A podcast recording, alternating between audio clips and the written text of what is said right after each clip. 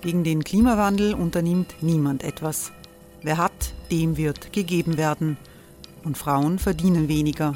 War ja immer schon so. Man ärgert sich und macht weiter. Was aber, wenn nicht? Wir haben eine Idee. Die Falter Arena macht die Bühne frei für Menschen und Projekte, die das Land verändern. Mein Name ist Eva Konzett. Ich leite das Politikressort im Falter. Und am Sonntag, den 26. Mai, veranstalten wir im Wiener Stadtsaal die nächste Falter Arena. Mit dabei unter anderem der ehemalige Politiker und Neosänger Matthias Strolz, Theresa Imre von Markter, Sonja Jöchtel von Love Politics oder Kari Ochsner von Ochsner Wärmepumpen. Machen statt jammern. Wir schauen uns an, wie das funktionieren kann. Kommen auch Sie vorbei. Alle Informationen und Tickets finden Sie unter falter.at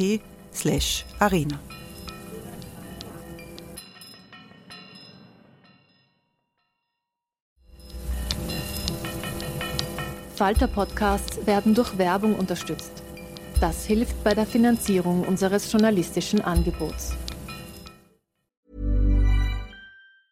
Hey, it's Ryan Reynolds and I'm here with Keith, co-star of my upcoming film If, only in theaters May 17th. Do you want to tell people the big news? All right, I'll do it. Sign up now and you'll get unlimited for $15 a month in six months of Paramount Plus Essential Plan on us. Mintmobile.com slash switch. Upfront payment of $45 equivalent to $15 per month. Unlimited over 40 gigabytes per month. Face lower speeds. Videos at 480p. Active Mint customers by 531.24 get six months of Paramount Plus Essential Plan. Auto renews after six months. Offer ends May 31st, 2024. Separate Paramount Plus registration required. Terms and conditions apply if rated PG.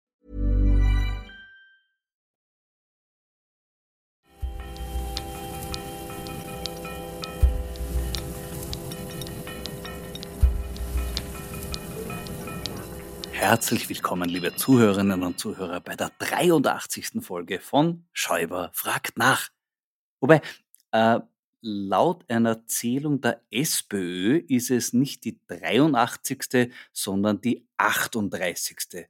Folge. Fünf Folgen wären ungültig gewesen und der Podcast hieße auch nicht Schäuber fragt nach, sondern nachher fragt Schäub. Das wird aber alles noch geprüft. Die SPÖ möchte sicherheitshalber noch einmal nachzählen. Auf jeden Fall muss ich dazu sagen, bei Aufnahme dieser Folge war Hans-Peter Doskozil noch eine Stunde lang Parteichef. Wer es bei der Ausstrahlung dieser Folge ist und wie lange er es bleibt, kann man leider nicht mit Sicherheit sagen. Als Reaktion auf diesen Podcast höre ich oft die Frage, woher weißt du das eigentlich? Die Antwort ist in vielen Fällen erschütternd banal und lautet, weil ich Zeitungen lese. Und ja, da sind natürlich auch echte Nischenmedien dabei, die manchmal nur von Insidern und Liebhabern gelesen werden. Wie zum Beispiel die Kronenzeitung. Ja, Sie haben richtig gehört, auch dort erscheinen Texte, die offenbar außer mir niemand liest.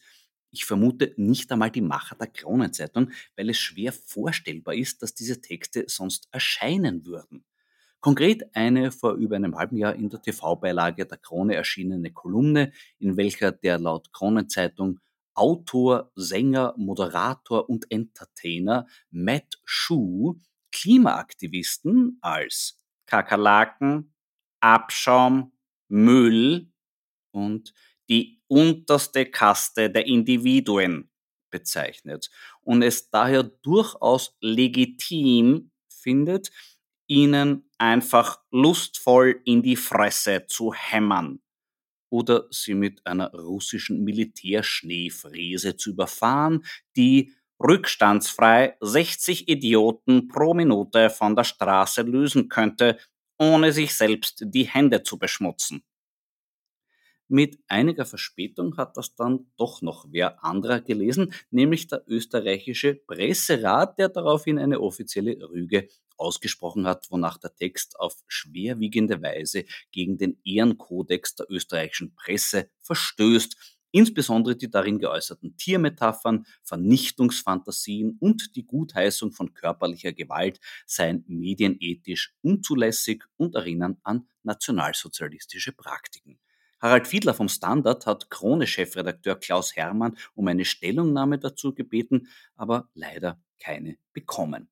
Einzig sichtbare Reaktion der Krone ist ein Leserbrief von Anfang April, in dem ein Herr Friedrich Engelmann, möglicherweise der Gründer der ultrafundamentalistisch-katholischen Zeitung der 13., schreibt, Matt Schuhs Kommentar sei, Zitat, das Beste, was die Krone zu bieten hat. Also nein, ein derartig vernichtendes Urteil hat die Krone auch nicht verdient. Ich werde sie weiterhin lesen und Ihnen, liebe Hörerinnen und Hörer, erzählen, wenn was Bemerkenswertes drinstehen sollte. Und heute habe ich sogar einen Sonderbonus für Sie. Ich erzähle Ihnen, was in der Kronenzeitung stehen hätte sollen, aber aus mir unbekannten Ursachen dann nicht gestanden ist. Woher ich das dann überhaupt weiß? Weil ich unmittelbar davon betroffen war. Vor ein paar Wochen hat mich vor einem Auftritt im Burgenland die Burgenland-Ausgabe der Kronenzeitung um ein Interview gebeten. Ich habe natürlich freudig zugesagt. Die Redakteurin hat mir per Mail ihre Fragen geschickt, ich habe sie prompt beantwortet und dann habe ich nichts mehr gehört. Und das Interview ist nie erschienen ewig schade. Aber damit die ganze Aktion nicht völlig umsonst war, bekommen eben meine Hörerinnen und Hörer jetzt wirklich exklusiven Content. Hier ist die Originalfassung meines nie erschienenen Interviews mit der Burgenland Krone. Die erste Frage der Redakteurin lautete, das Burgenland wirkt wie eine Insel der Seligen, wo alles besser und sozialer funktioniert als im Rest von Österreich und der Welt. Stichwort Wärmepreis und Mietpreisdeckel, Pflegestützpunkte, Baulandabgabe, Flüchtlinge, Top-Gehälter für Ärzte und Erhöhung des Mindestlohns auf 2000 Euro. Trauen Sie dieser Idylle? Darauf habe ich Folgendes geantwortet. Respekt. Mit dieser Einleitung hätten Sie sich schon für den Posten des ORF Landesstudio Burgenland Direktors qualifiziert. Eitel Wonne Waschtrug. So wirkte die Politik von ÖVP-Mastermind Sebastian Kurz, bevor ihm und seinem Gefolge pikante Chats zum Verhängnis wurden. Orten Sie als investigativer Kabarettist auch im Burgenland perfide Intrigen, schamlosen Postenschacher und Korruption verschiedener Ausprägung? Bitte um Beispiele. Das Hans-Peter Doskozil dem ungarischen Clankriminellen Viktor Orban bei einem Besuch ein Rapid-Trikot geschenkt hat, erfüllt das Delikt Herabwürdigung religiöser Symbole. Wissen oder erahnen die Burgenländer diese Missstände und Ungereimtheiten in ihrem Land? Und wenn ja, warum sind die allermeisten bei entscheidenden Wahlen trotzdem rot bis in den Tod? Woran könnte das liegen? Ein Bundesland, in dem sogar eine Figur wie Hans Niesel gewählt wurde, ist diesbezüglich vermutlich schmerzbefreit. Welcher Sickerwitz kommt Ihnen eigentlich in den Sinn, wenn Sie an den seichten Neusiedlersee und die Schlammbaggerei denken? Vielleicht ist das auch eine Sozialmaßnahme der Landesregierung, damit im Burgenland keinem mehr das Wasser bis zum Hals steht. Haben Sie eine Idee, was man mit all dem Gatsch sinnvollerweise anstellen könnte? Nach Pinkerfeld schicken, vielleicht kann Norbert Hofer seine Formula Fortuna Glückspillen daraus machen. Was kann Doskozil definitiv besser, aber auch garantiert schlechter als Randy Wagner? Besser den Mund aufmachen, wenn etwas gesagt gehört, schlechter den Mund halten, wenn dem nicht so ist. Gesetzt der Fall, dass unser Landeshauptmann Bundeskanzler wird, bräuchte er Pferdenarr Herbert Kickel als Steigbügelhalter? Bestenfalls als Pferdeentwurmer. Wie würde Doskozil Ihrer Einschätzung nach wohl sein Amt anlegen, wenn er bei der Nationalratswahl das Rennen macht? Hoffentlich besser als die beiden letzten Vorgänger, wobei die Latte diesbezüglich tief liegt. Was könnte er noch gut, falls es nix wird? Kronenzeitungskolumnist. Ja, mal schauen, ob Doskozil diese Jobidee noch aufgreifen wird. Die Krone muss sich jedenfalls keine Sorgen machen. Wer immer die burgenländische Landesregierung oder auch die Bundesregierung künftig anführen möge, für den heimischen Boulevard wird es immer genug Regierungsinserate geben. Übrigens auch für den Fall, dass Herbert Kickel da künftig mitreden könnte. Denn dass der beim Thema Inseratenkorruption rasch lernfähig ist, hat er schon in seiner Amtszeit als Innenminister bewiesen. In der Beantwortung einer parlamentarischen Anfrage wurde festgehalten, welchen Medien das Innenministerium unter Herbert Kickel im ersten Halbjahr 2018 wie viel Geld für Werbung für die Polizei bezahlt hat. Überlegener Sieger mit 305.865 Euro und 25 Cent war das zeitungsartige Produkt Österreich, gefolgt von Heute, Kronenzeitung und der Red Bull werbeillustrierten Red Bulletin. Im Gegensatz zu Mitbewerbern mit geringerer Reichweite wie etwa das neue Volksblatt oder Feuerwehr.at gingen der Standard oder auch die Presse komplett leer aus, was beide aber nicht kränken musste. Wolfgang Fellners käufliches Gratisblatt wird immer wieder mit dem Attribut dümmer als die Polizei erlaubt beschrieben und daher wohl von polizeiaffinen Menschen besonders häufig zu Beobachtungszwecken gelesen. Krone und heute wiederum rückten Fotos von Polizeipferden und Berichte über Antiterrorübungen verlässlich prominenter ins Blatt als Enthüllungen in der BVT-Affäre. Und dass man es als vom äußersten rechten Flügel kommender sich mit einem flügelverleihenden Medienhaus gutstellen will, ist auch irgendwie verständlich. Unter diesem Aspekt verwundert es mehr, dass zwar auch die bekannten Realitätsdissidenten ein Kilometer rechts von Rechtsaußenmedien alles Roger und Wochenblick mit Inseraten beschenkt wurden, als angehender Polizist muss man sich an den Umgang mit Falschaussagen gewöhnen, nicht jedoch die FPÖ-eigene alternative Faktenmanufaktur unzensuriert.at. Das könnte wiederum daran gelegen sein, dass diesem Medium schon auf andere Art geholfen wurde. Bei Kickels rechtswidriger Razzia im Verfassungsschutz wurden auch Datenträger über Aktivitäten der rechtsextremen Szene beschlagnahmt, obwohl die Leiterin des Extremismusreferats im BVT-Ermittlungsverfahren nur als Zeugin geführt wurde. Allerdings hatte sie sich zuvor äußerst kritisch über unzensuriert.at geäußert, dessen ehemaliger Chefredakteur zum Zeitpunkt der Razzia Kommunikationschef bei Herbert Kickl war. Kickl könnte also den in der heimischen Politik von ÖVP, SPÖ und FPÖ praktizierten Brauch der verdeckten Presseförderung um eine neue Dimension erweitert haben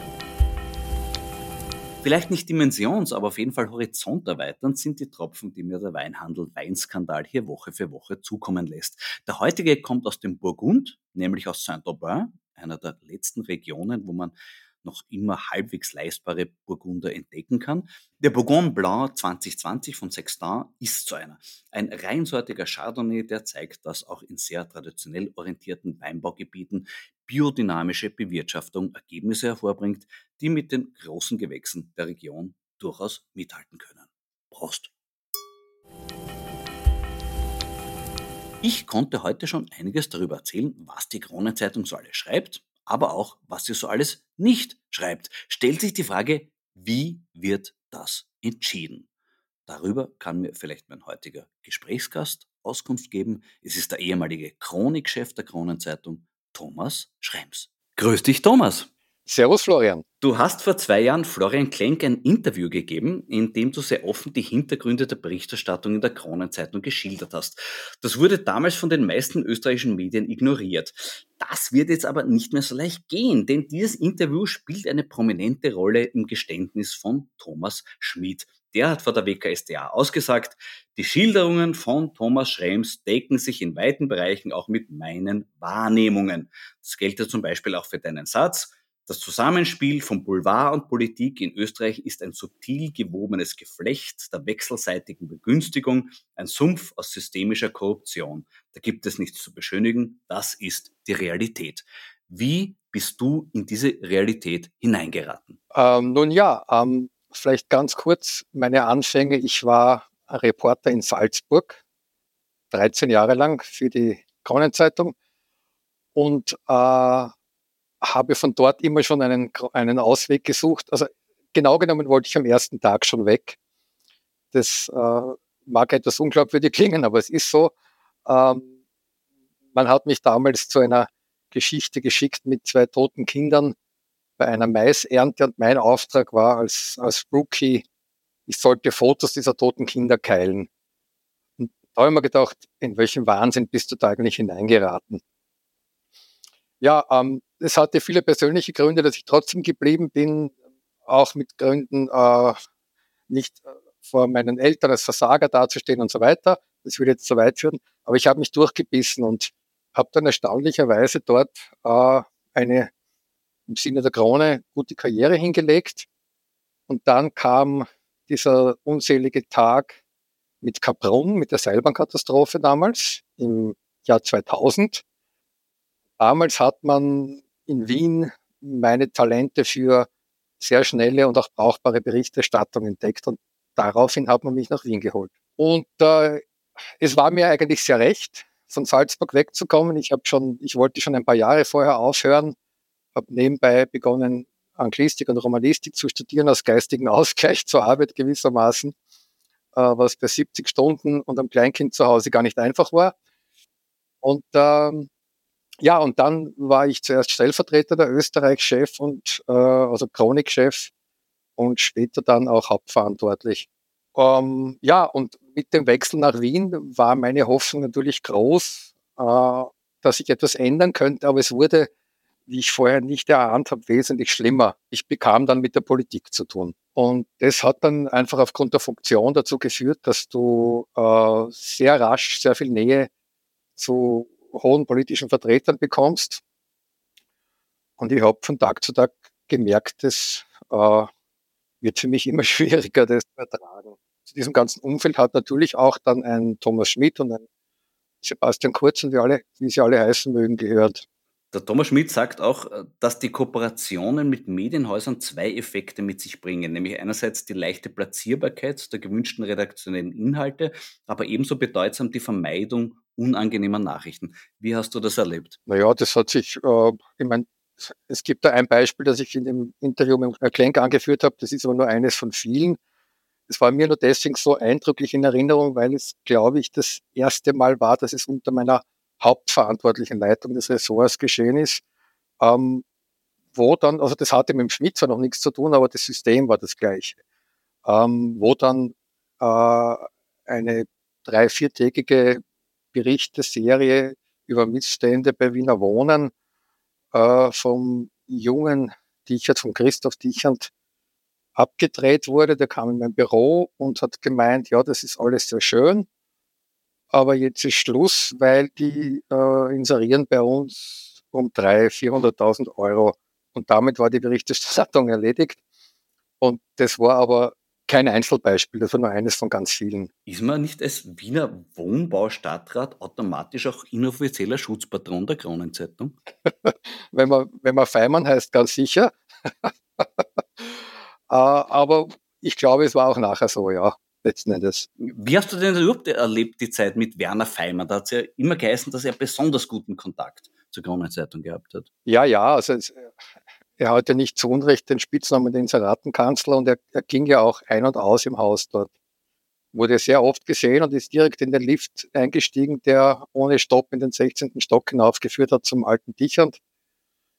Äh, das war schon ein gewisses Naheverhältnis, ja.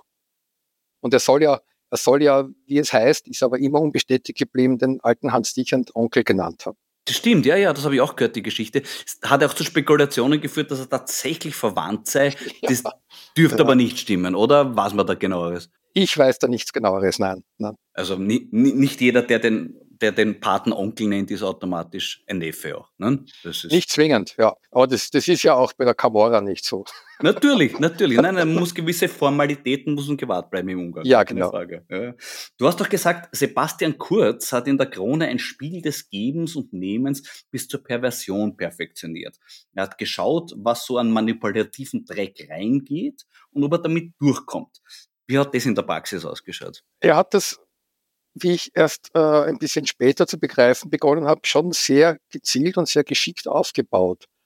Er hat da von Anfang an die Nähe zu den Medien gesucht auf seine ganz eigene Art und Weise. das war schon in seinen Anfängen so, als, als er noch äh, Staatssekretär für Integration war und, und dann ja eine bemerkenswerte 180-Grad-Kehrtwende hingelegt hat, also auch, auch rein inhaltlich. Ähm, ich erinnere mich da beispielsweise an eine Reise mit ihm, da waren wir in der Türkei und äh, da, hat, da waren wir, glaube ich, beim damaligen Regierungschef oder irgendwo. Und am Ende des Besuchs hat der Kurz etwas gemacht, was auf dem politischen Bankett ein absolutes No-Go ist. Wir haben gemeinsam dort diese Räumlichkeiten verlassen und der Sebastian Kurz ist nicht zum Regierungschef in den Wagen gestiegen, sondern zu uns Journalisten in den Begleitbus. Da hat er sich wirklich tödliche Blicke äh, hat sich eingefangen. Aber es dürfte genau diesem Zweck gedient haben, eben Nähe zu schaffen.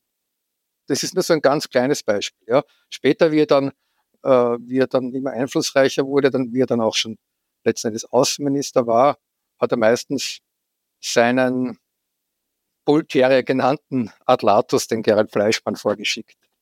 Aber nicht immer. Ja, man weiß ja auch von Kurz, dass er oft persönlich bei Journalisten interveniert hat. Ja, hat er auch, ja. ja. Immer wieder auch mit der Frage, warum mögt ihr mich nicht, äh, wenn irgendwas gekommen ist, was, er, was ihm nicht gefallen hat. Äh, ist das nicht auch ein Zeichen von fehlender Souveränität? Ever catch yourself eating the same flavorless dinner three days in a row? Dreaming of something better? Well, HelloFresh is your guilt-free dream come true, baby. It's me, Kiki Palmer. Let's wake up those taste buds with hot, juicy pecan crusted chicken or garlic butter shrimp scampi. Mm. Hello Fresh. Stop dreaming of all the delicious possibilities and dig in at HelloFresh.com. Let's get this dinner party started.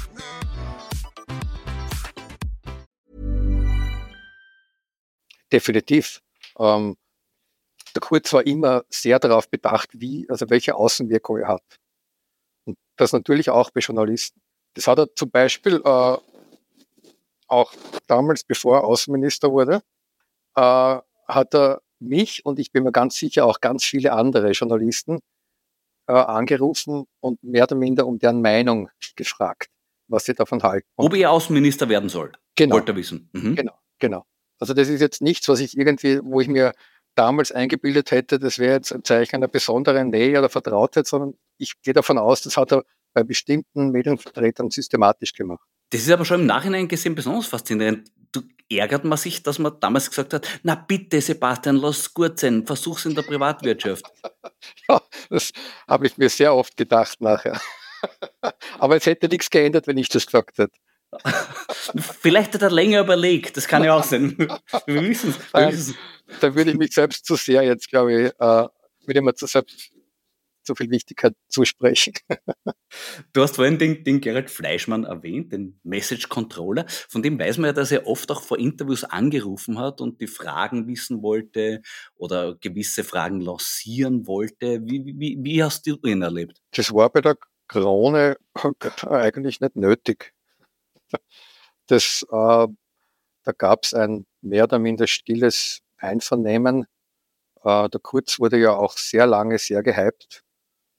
Ähm, also bei der Krone musste der Sebastian Kurz meiner Wahrnehmung nach selten Angst haben, dass die falschen Fragen gestellt werden. Das heißt aber, der Fleischmann hatte auch nicht allzu viel zu tun bei euch. Bei uns nicht, nein, anderswo glaube ich schon. Das war eine Art äh, äh vorauseilende äh, Gefälligkeit. Das war ja ganz interessant, dass auch, auch eine der vielen Erfahrungen, die ich gemacht habe, wie ich dann äh, eben Ressortchef war, äh, war die oftmals synonymische Verwendung der Wörter gefällig und objektiv. Das klingt jetzt ein bisschen seltsam, aber äh, ich erinnere mich gut an den Tag, als einmal der Chefredakteur zu mir kam und ich weiß nicht mehr, um welche Geschichte es gegangen ist, spielt auch keine Rolle, weil er meinte, das ist alles wunderbar recherchiert, ausgezeichnet, beinhart, ausgewogen wie immer. Und dann hat er gesagt, leider nicht objektiv genug und hat mir zugezwinkert. Und dann wusste ich, was er meint damit. Also es hat schon eine speziell kodierte Sprache auch gegeben im Haus quasi. Ja, ja, ja, ja. Also das, das war mir dann schon ganz klar und es hätte auch wenig Sinn gehabt, mich dann dagegen aufzulehnen, weil die Entscheidung eh schon gefallen war. In der Nachbetrachtung erinnert Kurz in vielen Punkten an Karl-Heinz Krasser. Der war ja auch ein spezieller Liebling der Kronenzeitung. Wie, wie, an was kannst du dich da erinnern? Naja, vom Krasser gibt es auch die Geschichte, da ähm, da war bei der Krone einmal, äh, wurde eine neue, unter Anführungszeichen, Interview Queen implementiert. Das war eine junge Dame, die offenbar beim Herausgeber großen Gefallen gefunden hat. Ich wüsste aber nicht, dass es aufgrund ihrer journalistischen Qualitäten gewesen wäre. Und die wurde dann zum Karl-Heinz Grasser geschickt, um ein großes Sonntagsinterview zu machen. Und äh, der Chefredakteur hat aber vorab den Karl-Heinz Grasser angerufen, so wurde es erzählt, äh, und hat ihm gesagt, am besten ist, du schreibst die Fragen und Antworten vorher schon selber. Und so geschah es dann auch. Ne? Also der, hat dann sein Büro, hat dann selbst die Fragen und Antworten ausgearbeitet und die kamen dann mit dem Interview Sternchen mit der Queen wieder zurück ins Haus. Ach, das ist aber eine revolutionäre ja, Methode. Absolut, absolut. Dass man quasi also nicht nur die Fragen vorher will, sondern auch gleich die Antworten mitschickt. Das heißt, der ja, Interview. Das ist praktisch. Ja, der Interviewvorgang selber ist dann eigentlich relativ sinnlos. Nicht? Hat das dann noch so in der Form stattgefunden oder hat sie einfach nur das abgeholt? Das weiß ich nicht, aber man hätte auch einen Fahrradboten schicken können.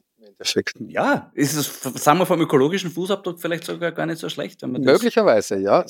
Wenn das Schule macht, wer weiß. Also, und es, es war aber auch, äh, es war insofern auch nicht unschlüssig jetzt im, innerhalb des Systems, weil es gab ja, äh, es gab ja auch Begebenheiten, die ich selbst miterlebt habe, wo äh, es gibt im, im, im Zeitungsbegriff den Zeitungsjargon äh, den Begriff Nachzieher.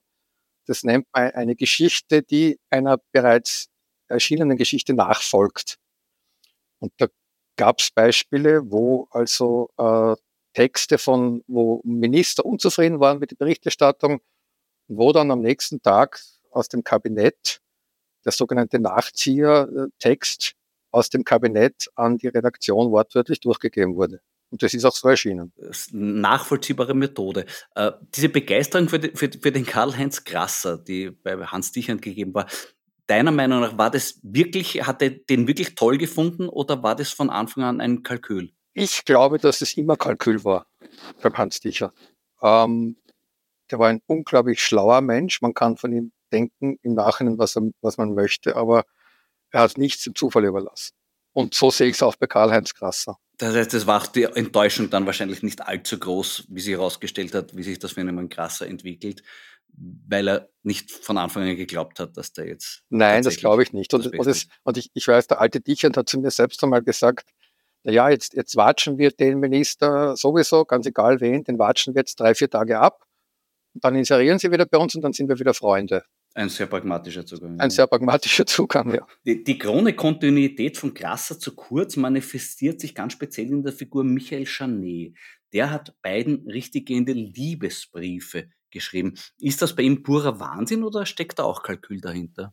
Ich bin ja Gott sei Dank kein Psychotherapeut und auch kein Psychiater. Aber beim Chanet ist es nicht nur Kalkül, glaube ich. Ja, ein, ein, ein, nüchterner Betrachter war ja nie in dem Sinn. Ne? Genau, ja, also im, im Wortsinne nüchterner Betrachter bestimmt, ja, ja. Was muss man als Politiker eigentlich tun, damit man Edda Graf in der Krone Bund seine Haustiere zeigen darf? Oh, das ist eine sehr gute Frage, mit der habe ich mich noch nie näher beschäftigt. Ich vermute, es fängt schon mal damit gut an, wenn es ein Hund ist. Ja, Hund ist an sich das Beste, oder? Beste Tier. Ja, Hund, Hund ist, glaube ich, sehr gut. Ja. Gibt es ein internes Ranking, glaubst du, welche äh, Tierwertigkeit, wie, wie, wie gut? Also ich sage jetzt irgendwas, also zum Beispiel ein Minister, der nur einen Hamster hat, hat wahrscheinlich relativ wenig Chancen und, im Vergleich. Ja, die haben ja auch kein Wahlrecht. Du spielst wahrscheinlich an auf die alte Geschichte mit, mit äh, Tiere würden Feimann wählen, oder? Natürlich, das kommt immer wieder. Ja, das ist ja, das ist sogar jetzt in den Chats zwischen Schmidt und Kurz gewesen. Ja, ja, ja. Dass sie jubiliert haben, jetzt würden die Tiere Kurz wählen. Aber es ist schon, ein, also der, der, der, Tierbezug ist schon ein ganz spezieller auch. Also das, da muss man sagen, hat die Krone tatsächlich auch ein Alleinstellungsmerkmal immer gehabt. Weil ich glaube, da, das wirklich geschafft hat man es, wenn man mit einem Hund auf der Titelseite war, oder? Ja, ja. Und, und eine, eine der großen äh, Aussagen in aller Kürze von Hans Dichern war ja immer Kinder, Mädchen, Tiere. Das waren immer, diese drei Wörter haben mehr oder minder einen Kosmos umschlossen. Du hast auch Richard Schmidt als Kollegen schon sehr früh kennengelernt. Wie war eure erste Begegnung?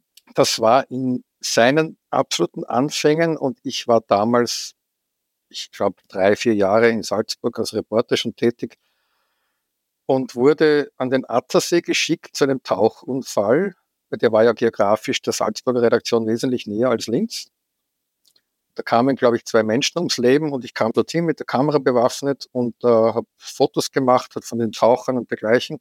Dann kam ein junger Mann auf mich zu und sagt, ja, Servus, ich bin der Richard Schmidt aus Linz. Und man dachte, aha, ja, wunderbar. Und äh, seine Eltern haben dort ein Haus und, und er hat mir erzählt, er sei jetzt schon länger da äh, bei diesem Unfall und er habe Fotos gemacht und sage, wunderbar, Richard, fahren wir gemeinsam in die Salzburger Redaktion und arbeiten wir das dort aus und das haben wir auch gemacht. Ich bin mit ihm nach Salzburg gefahren. Äh, ich bin mit unseren Filmen in die Dunkelkammer gegangen. Wir haben das alles selbst entwickelt damals und habe unser beider Filme entwickelt und seiner war aber komplett schwarz, also völlig überbelichtet. Und daraufhin hat er äh, mit mir zu schreien begonnen und gemeint, ich hätte seinen Film manipuliert. Was, was völlig absurd war. Äh, äh, ich hätte ja nichts davon. Ich war angestellter Redakteur, aber dem war so. Und das war unsere erste Begegnung. Und wir wurden nie wirklich beste Freunde. Auch später nicht. Woran ist das gelegen? Ich würde sagen, an seinen Charaktereigenschaften, die sich, die mit meinen nicht ganz kompatibel waren. Und äh, das erging auch vielen anderen im Haus so. Es hatte ja durchaus Gründe, dass er mal nach einigen Jahren vom Hans Dichand mehr oder minder aus dem Haus weggelobt wurde. Das war damals zu der Zeit, als der U-Bahn-Express herausgegeben wurde, der Vorläufer vom, vom jetzigen heute. Und äh, ja, der, der Richard, Richard Schmidt war im Hause nicht wirklich sehr beliebt aufgrund seiner doch eher cholerischen Art. Ähm, und meine Erfahrung mit ihm war eigentlich die, wenn ich als eigentlich recht äh, umgänglicher Mensch zwei Todfeinde im Hause hatte, dann war er einer davon. Und das Bemerkenswerte daran war, dass er mich ja vor etwas mehr als zwei Jahren angerufen hat und mir allen Ernstes einen Job des stellvertretenden Chefredakteurs in seinem, seiner Online-Zeitung angeboten oh, hat. Ja. Schmalbart News. Ja, ja ähm, also ich war, ähm, bin ja selten fassungslosen sprachlos, aber das war einer dieser Momente damals. Das ist wirklich erstaunlich. Was sagt man da sowas? Dann, naja, er hat nämlich gleich das Gespräch so begonnen, dass er gesagt hat, Servus, lieber Thomas, äh, wie geht's dir? Und du weißt doch, wir haben uns immer so gut verstanden bei der Kronenzeitung. Und das Erste, was mir dann eingefallen ist, war ein Schreituell, das ich mir mit ihm und mit dem jungen Dichand geliefert habe, äh, wobei der junge Dichand nur die Ohren eingezogen hat und, und, und mich beide durchs halbe Haus verfolgt haben und der eine, äh, also der Schmidt, weil er auf mich Einfluss nehmen wollte und der junge Dichen, weil er mich immer beruhigen wollte. und, und das war mein erster Gedanke, wie er da angerufen hat. Hat ich mir gedacht, alter Schwede, wie, wie schlimm muss deine Not sein, diese Position zu besetzen, dass du mich anrufst, ja? Also ich hätte wirklich mit allem gerechnet, aber sicher nicht damit. Das ist erstaunlich. Mittlerweile, glaube ich, sucht auch mehr bei Russia Today nach, nach ja. Mitarbeitern. ja, kann sein. Ja. Der neue Schritt. Der, der Schmidt hatte ja auch einen Deal mit HC Strache, dass sie sich gegenseitig Klicks auf ihren Online-Plattformen zuschanzen. Kommen solche Symbiosen zwischen Journalist und Politiker öfter vor oder war das eine Ausnahme? Ah, das weiß ich so nicht, aber beim Schmidt war es halt schon sehr extrem. Kann aus meiner Wahrnehmung jetzt bei der Krone würde mir da niemand einfallen, der das ähnlich praktiziert hätte. Bei ihm war es halt so bemerkenswert. Ne? Wir, wir alle kennen ja den, den legendären Satz aus den, aus den Ibiza-Protokollen, wo der Strafe gemeint hat, die Journalisten sind alles Huren, nur nicht der Schmidt vor der Krone. Berühmter Satz. Und das Bemerkenswerte war dann, dass man selbst bei der Krone damals nicht mehr umhin konnte, äh, ihn kalt zu stellen. Das war dann das war dann in der damals sehr aufgeheizten Situation äh, doch dieser eine Dreh zu viel. Er wurde ja dann mehr oder minder ruhend gestellt und dann ist er ja zum Fellner gegangen. Und selbst dort wieder abgebaut worden. Ich finde das ja schon fast ein bisschen eine Leistung. Also beim, beim, beim Fellner unangenehm auffallen, das ich habe immer gesagt, das ist wie beim, wenn man als Zuschauer eines Heavy-Metal-Konzertes der Halle verwiesen wird, weil man zu laut war. Sag, welche Rolle in der Meinungsmacher-Agenda der Krone spielen eigentlich die Leserbriefe? Die Leserbriefe, naja, die sind seit jeher von allergrößter Bedeutung. Wie Hans Dichand noch gelebt hat, war das ja mehr oder minder seine redaktionelle Spielwiese. Er hat sich ja sonst redaktionell kaum zu Wort gemeldet, außer mit seinen Kato-Kommentaren ab und an. Aber ansonsten war das schon, das war sein Bereich, über den er Einfluss genommen hat.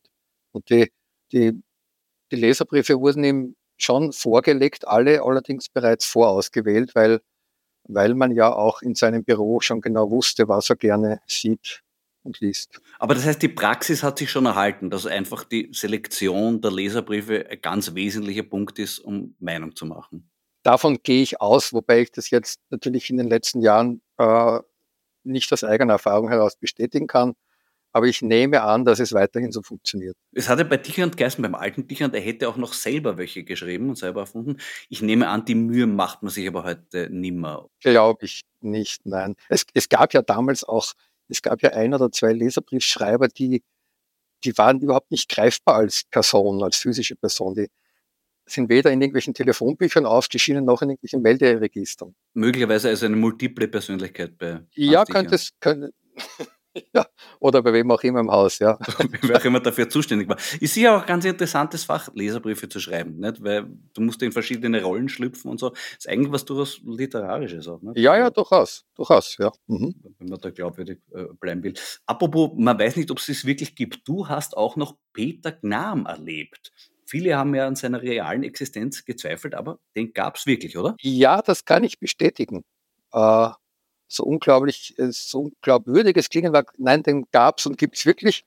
Da gibt es ja diese ganz legendäre Geschichte von einem Parteivorsitzenden, glaube ich, ich glaube, es war jemand von der ÖVP, äh, weil der Peter Gnam ja immer nur als, als mehr oder minder Phantom durch die Medien gegeistert ist und nie, nie bei irgendwelchen äh, Presseterminen oder sonst wo zu sehen war. Und dann kam er eines Tages tatsächlich zu einer Pressekonferenz, so lautet die Geschichte, die uns überliefert wurde. Und dann rief der vom Podium herunter, ja, Herr Gnam, Sie gibt's ja wirklich. Ja, ich habe noch eine sehr lustige Anekdote zu Peter Gnam, die ist gar nicht so lange her. Nämlich nach der Bundespräsidentenwahl hat Peter Gnam einen Leserbrief an die Kronenzeitung geschrieben. Also was ich an sich schon toll finde, dass der ehemalige Chef von der Innenpolitik selber einen Leserbrief schreibt, vielleicht auch um zu zeigen, dass es ihn wirklich gibt. Und der Inhalt war toll, weil er hat sich beschwert über Tassilo Valentin, äh, den Kandidaten der Bundespräsidentenwahl, der quasi mit Krone Backup gestartet ist und hat gemeint, das war ganz schwach, was der geliefert hat. Und Richard äh, Nimmerrichter, der Stabal, hätte mindestens 30 Prozent bekommen. Glaubst du, hat er recht damit? Das weiß ich nicht, aber ich, aber ich kann mir vorstellen, dass er das geschrieben hat. Ist das schwache Abschneiden von Tassilo Valentin nicht auch ein Alarmsignal für die Kronenzeitung gewesen? Äh, wenn man es aus Sicht der Krone sieht, wahrscheinlich schon. Wenn man es aus Sicht der, einer Demokratie sieht, dann ist es das Gegenteil. Ich glaube, dass das vor 10, 15, 20 Jahren ganz anders gelaufen wäre ich gehe schon davon aus, dass dieser Einfluss sich um einiges verringert hat. Es wirkt doch wie ein Zeichen in die Richtung, weil wenn man selbst trotz dieser massiven Kampagne und dieser Unterstützung nicht einmal 10% bekommt und sogar von der Bierpartei überholt wird, also da muss doch auch ein paar gekränkt haben in der Krone. Davon gehe ich aus, ja. Ähm, aber es, ich sehe das eher positiv. Es ist, es ist ein, äh, ein Zeichen für den schwindenden Einfluss. Es ist auch ein Zeichen dafür, dass es mehr mündige Menschen gibt als früher, die also die Krone nicht nur für ihre Bibel halten. Und das ist ja durchaus positiv zu bewerten. Der Tassilo Valentin wollte ja vorher schon Minister werden und hat bei Sebastian Kurz für sich selber interveniert. Äh, dass Journalisten bei Politikern intervenieren, ist ja eher nicht so die Regel, oder kommt das öfter vor, als wir glauben? Oh, das würde ich jetzt nicht sagen, dass das nicht die Regel ist. Ähm, man muss ja nur in die jüngste Vergangenheit schauen, wenn es um, um äh, allfällige Jobbesetzungen geht. Das haben wir ja erst vor ein paar Monaten. Zeit, ne? Ja, oder auch wie es auch wie es bei der Presse war. Wobei, da muss man schon eine Lanze brechen für die, für die Redaktion der Presse. Das hat auch dort Empörung ausgelöst. Es wird nicht selbstverständlich hingenommen. Nein, nein, nein, sicher nicht. Und das ist auch, das ist auch meine Hoffnung, äh, jetzt auch um auf die Krone zurückzukommen, das ist sicherlich auch meine Hoffnung, äh, dass die Jungen, die nachkommen, äh, da schon auf lange Zeit etwas ändern werden. Derzeit sehe ich es noch nicht, weil derzeit sind nach wie vor die, die Alten unter Anführungszeichen am Ruder und, und sitzen in den wesentlichen Positionen. Und solange das so ist, wird sich da auch nicht so viel ändern, glaube ich. Das hat auch mit ganz banalen Dingen zu tun. Äh, einfach damit, dass du, wenn du 30 Jahre bei der Krone bist und eine leitende Funktion hast, dann gibst du diesen Job nur sehr ungern auf.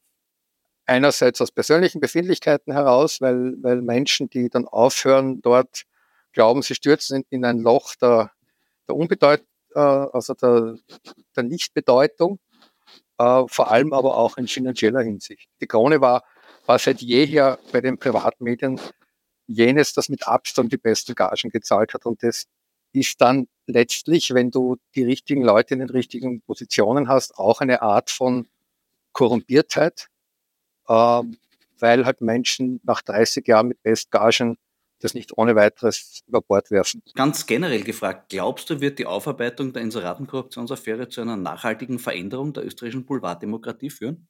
Ich hoffe es sehr. Es wird wahrscheinlich noch eine Zeit lang dauern, ähm, Stichwort Boulevarddemokratie, da geht es ja auch immer um die berühmte Trennung von Redaktion und Anzeigenabteilung und dergleichen, was sich ja an und für sich bei ernsthaften Medien äh, von selbst verstünde. Aber das habe ich in meiner Zeit dort überhaupt nicht erlebt. Das war ganz im Gegenteil.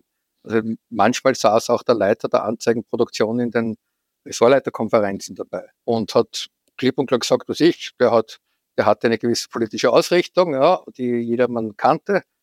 Und hat gesagt, ja, morgen inseriert äh, die FPÖ ganze Seiten da und dort und da müssen wir auf der Gegenseite schauen, dass wir halt irgendwie eine, einen guten Artikel dazu platzieren. Das war äh, Usus, das war Alltag. Und wurde auch nicht besonders hinterfragt, sondern das war einfach so. Wenn dann nur im Stillen. Dem Senior gegenüber, dem, dem alten Dichand, hat da kaum jemand das Wort erhoben. Dieser Spirit dürfte aber mit Eva Dichand weiterleben. Ja, wobei da kann ich wenig dazu sagen.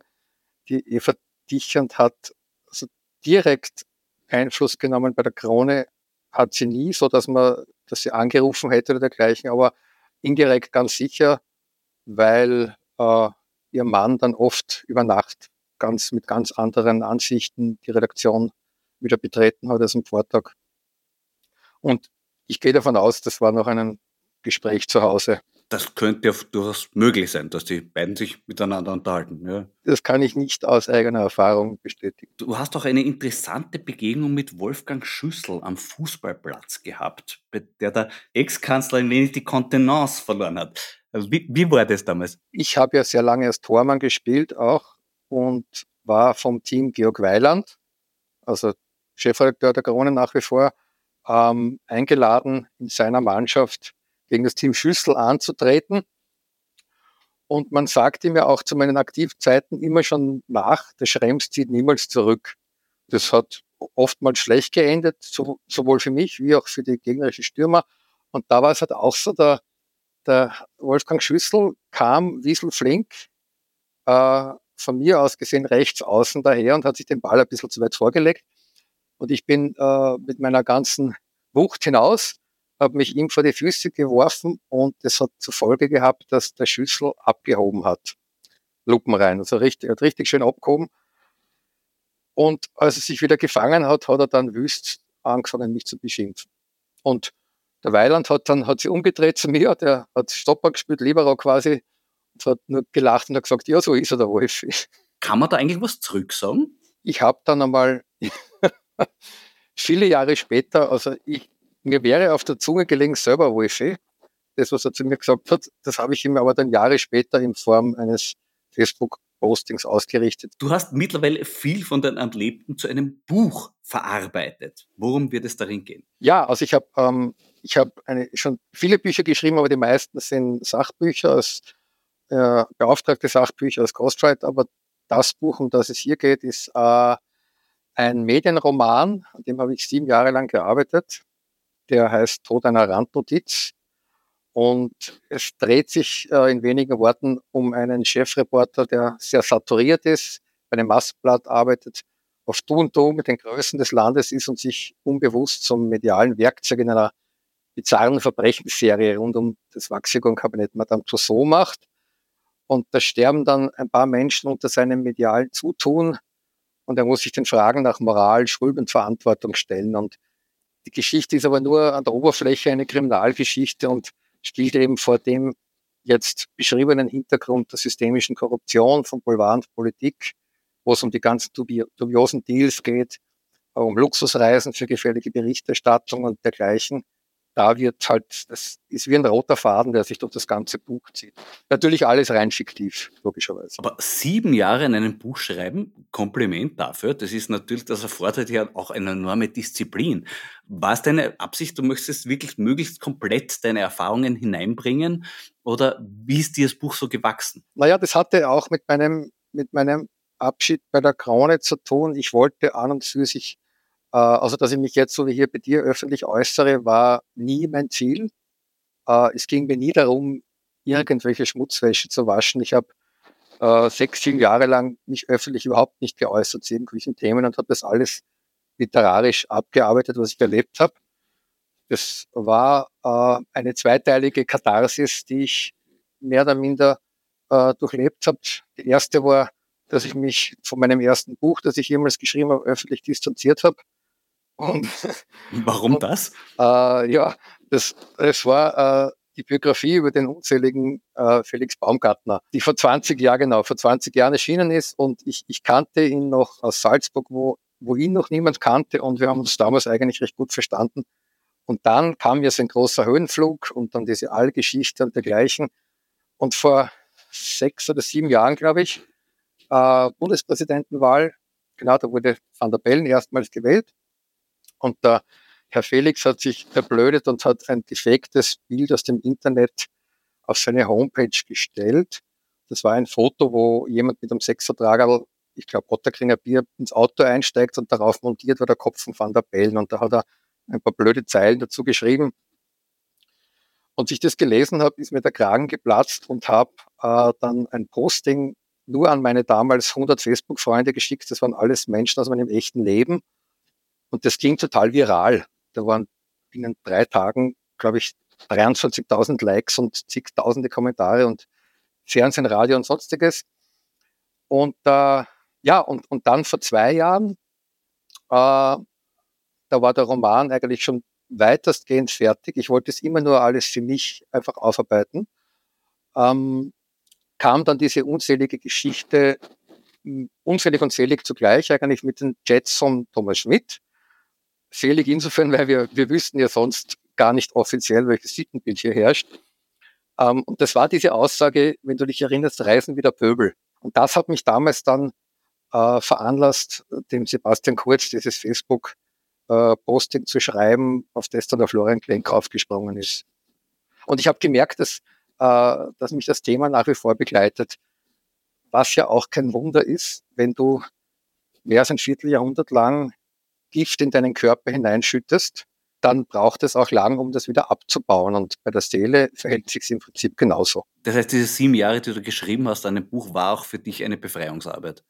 Absolut, ja. Es war ganz wichtig, um, um mit dem allen abschließen zu können, äh, um mir auch klarzumachen, dass das der einzig richtige Schritt war und dass ich, dass ich jetzt wieder mit einem Lächeln in den Spiegel schauen kann, auch wenn mir ein zerknittetes äh, Gesicht entgegenblickt aber es macht das Leben doch um einiges lebenswerter. Das ist gut. Jetzt ist es fertig, das Buch? Ja, es ist fertig und es wird äh, im Frühling 24 in einem deutschen Verlag erscheinen. Warum kein österreichischer sich darüber getraut hat, darüber kann man spekulieren. Ich halte auf jeden Fall ganz fest die Daumen, dass es ein Erfolg wird und sage danke für das Gespräch. Ich danke dir herzlich, Werner. Das war die 83. Folge von Schäuber fragt nach. Danke fürs Zuhören. Nächste Woche ist es dann soweit mit der Live-Premiere.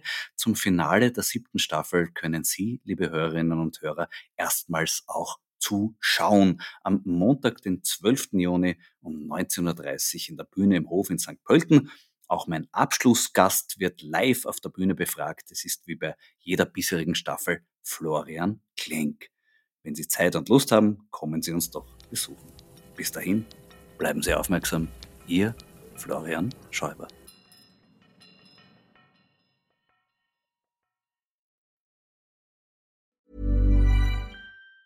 Hi, I'm Daniel, founder of Pretty Litter. Did you know cats tend to hide symptoms of sickness and pain? I learned this the hard way after losing my cat, Gingy. So I created Pretty Litter, a health monitoring litter that helps detect early signs of illness by changing colors, saving you money and potentially your cat's life. Pretty Litter is veterinarian developed, and it's the easiest way to keep tabs on your fur baby's health right at home. Go to prettylitter.com and use code ACAST for 20% off your first order and a free cat toy. Terms and conditions apply. See site for details.